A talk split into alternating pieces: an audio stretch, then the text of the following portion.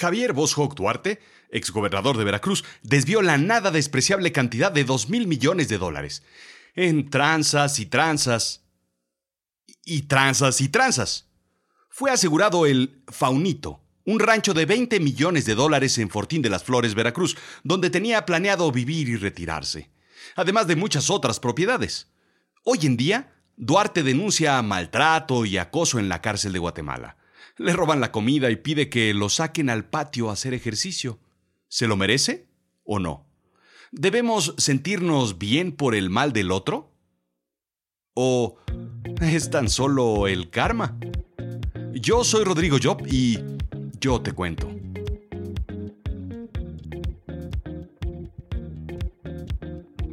Bienvenidos a Azul Chiclamino, la realidad de lo absurdo. El karma es la única ley espiritual confirmada por la ciencia. A toda acción corresponde una reacción.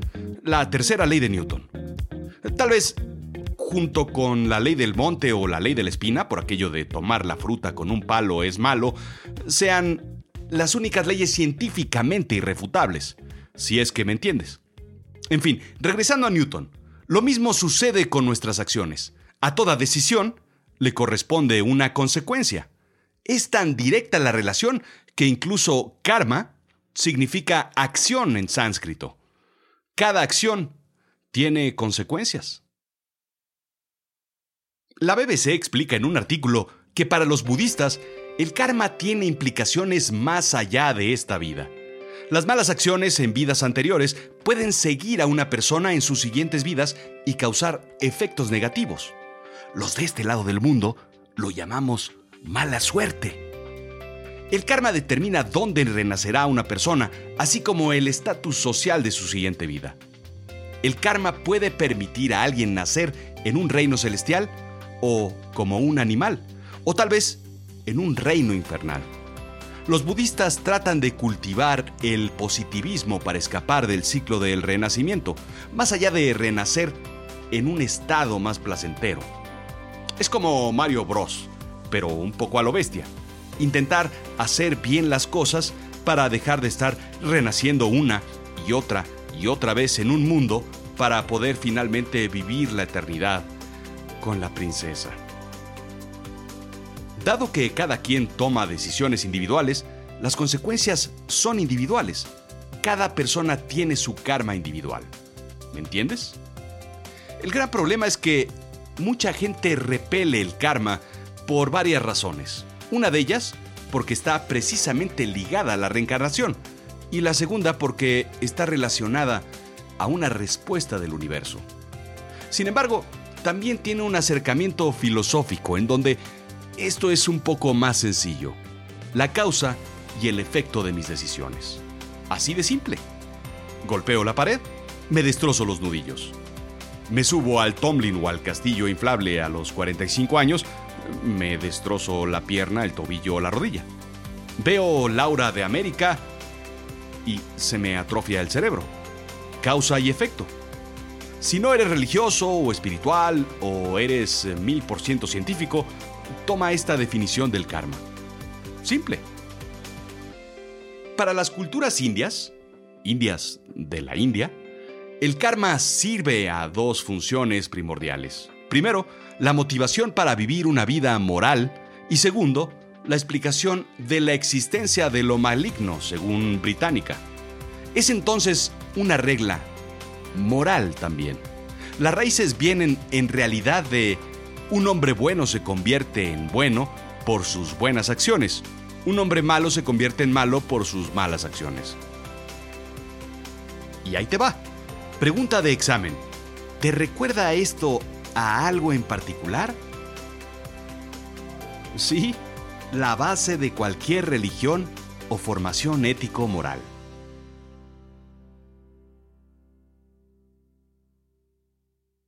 Me costó mucho, muchísimo trabajo encontrarlo, pero por supuesto hay una aproximación científica al karma a través de un experimento. La Universidad de York en Canadá hizo un estudio en el cual documentó a 700 personas siendo amables con otras, en pequeñas dosis durante una semana, en lapsos de 5 a 15 minutos al día, ayudándolos y apoyándolos de diversas maneras.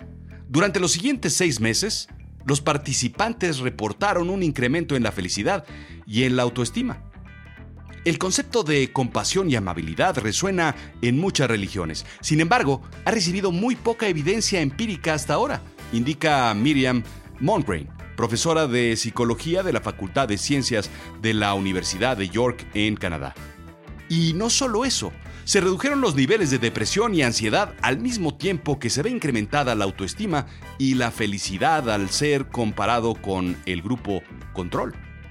Así es que la gran pregunta es, ¿por qué el hacer el bien a los demás trae sentimientos positivos en nosotros? La respuesta es sencilla. Si decides no ser tan duro con los demás, decides no ser tan duro contigo mismo. Pero sobre todo, el dar apoyo a los demás significa que recibirás apoyo de vuelta. Es incrementar el valor de nuestras vidas. En pocas palabras, es ayudarle al universo a que te ayude a ti. Por eso es una ley espiritual. Te lo voy a explicar de otra forma. Yo lo aprendí a escasa edad de 9 o 10 años. Si recoges tus legos, tus juguetes y no tiras migajas en el suelo, te sientes bien contigo mismo. Sobre todo porque evitas la chancla voladora que te hace sentir mal unas cuantas horas después cuando de forma certera alcanza tu cabeza. Deepak Chopra, sanador cuántico, escritor, médico. Sí, sí, sí, ya lo sé. Te la dejo en filósofo y punto. Sencillo. Nos explica que en cada acción del presente disparas una serie de eventos en el universo. Es como un eco del pasado que nos regresa. Para activar la ley del karma, hay que hacer tres cosas. Uno, reconocer que en cada acción de tu vida hay una decisión. Hay decisiones infinitas. Las decisiones de hacer este episodio o no, la decisión de utilizar lenguaje altisonante o no, la decisión de ayudar a tu compañero del trabajo o la decisión de robarte un tweet, la decisión de hacerte un itacate para llevar cuando vas al buffet del hotel. Pero de todas, hay una que es la más evolutiva. Simplemente repítete. Haré mis acciones conscientemente. Cada momento es un momento de poder. Número 2. Si esta es la decisión que yo hago, ¿cuáles son entonces las consecuencias de mi decisión? ¿Son buenas o malas? ¿Son evolutivas o no? Escucha a tu cuerpo, aprende a escuchar a tu cuerpo. Si tu cuerpo hace una pequeña señal de confort, sigue adelante. Si te da una mínima señal de malestar, no lo hagas.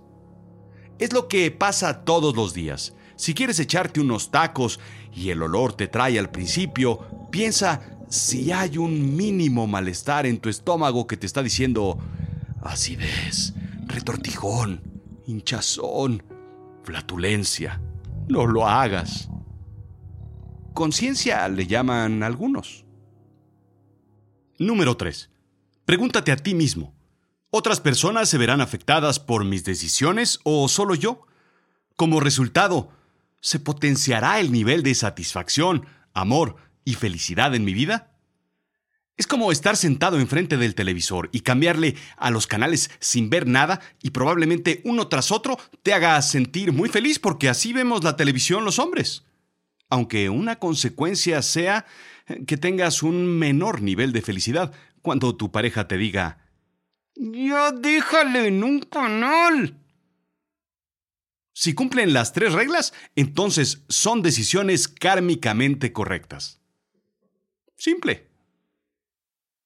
Y entonces tú me preguntarás, oye Rodrigo, ¿pero entonces el karma existe? Podríamos decir que mayormente en México y en los países latinoamericanos, eh, no. Está alejado del cristianismo, del judaísmo y de igual forma del islam, las religiones abrámicas. En ellas hay un premio y un castigo por un ser superior. En el hinduismo, el budismo, el jainismo y el védico, no. El karma es pues el karma, pues eres tú. Pero no puedo dejar de pensar en mi tía Maruca. Cada vez que se siente desfavorecida, por ejemplo, con un oficial de tránsito, ella grita a los cuatro vientos, Ya verá usted. Pero hay un Dios, fíjese que hay un Dios que lo ve todo, fíjese. En el lenguaje cotidiano lo usamos todos los días. Ándale, por andarte burlando, O aquella frase más sencilla, síguele, síguele, denotando que algo podría suceder por, no sé, por alguna razón, algún deseo universal fuera de nuestro control. El karma existe, de una u otra forma. Si haces las cosas bien, te irá bien. Si haces las cosas mal, espera una respuesta del universo en forma de un largo brazo de la ley, una piedra que cargar llamada conciencia, o tal vez la más dolorosa de todos, la chancla voladora de mamá. El que la hace la paga. O mejor aún, como dicen hoy en día, el que la hace riendo, la paga llorando.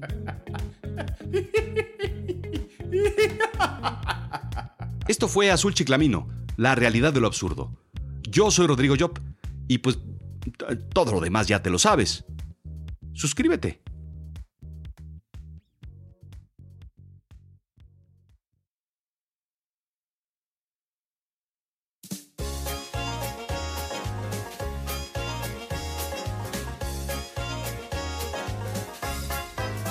Busca lo más vital nomás, lo que es necesidad nomás, y olvídate de la preocupación. Tan solo lo muy esencial para vivir sin batallar, y la naturaleza te lo da. No quiera que vaya, lo quiera que estoy, soy oso dich, oso, oso feliz. La abeja zumba siempre así porque hace miel solo para mí. Y las hormigas encuentro bien y saboreo por lo menos 100 del primer lengüetazo. Lo más vital en esta vida lo tendrás, te llegará. Busca lo más vital nomás, lo que es de precisar nomás, pues nunca del trabajo hay que abusar.